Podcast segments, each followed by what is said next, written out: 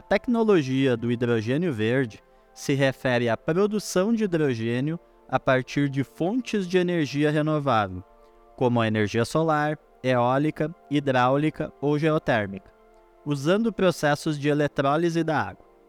Esse tipo de hidrogênio é considerado verde porque não produz emissões de carbono ou outros gases de efeito estufa durante a produção, ao contrário do hidrogênio produzido a partir de combustíveis fósseis.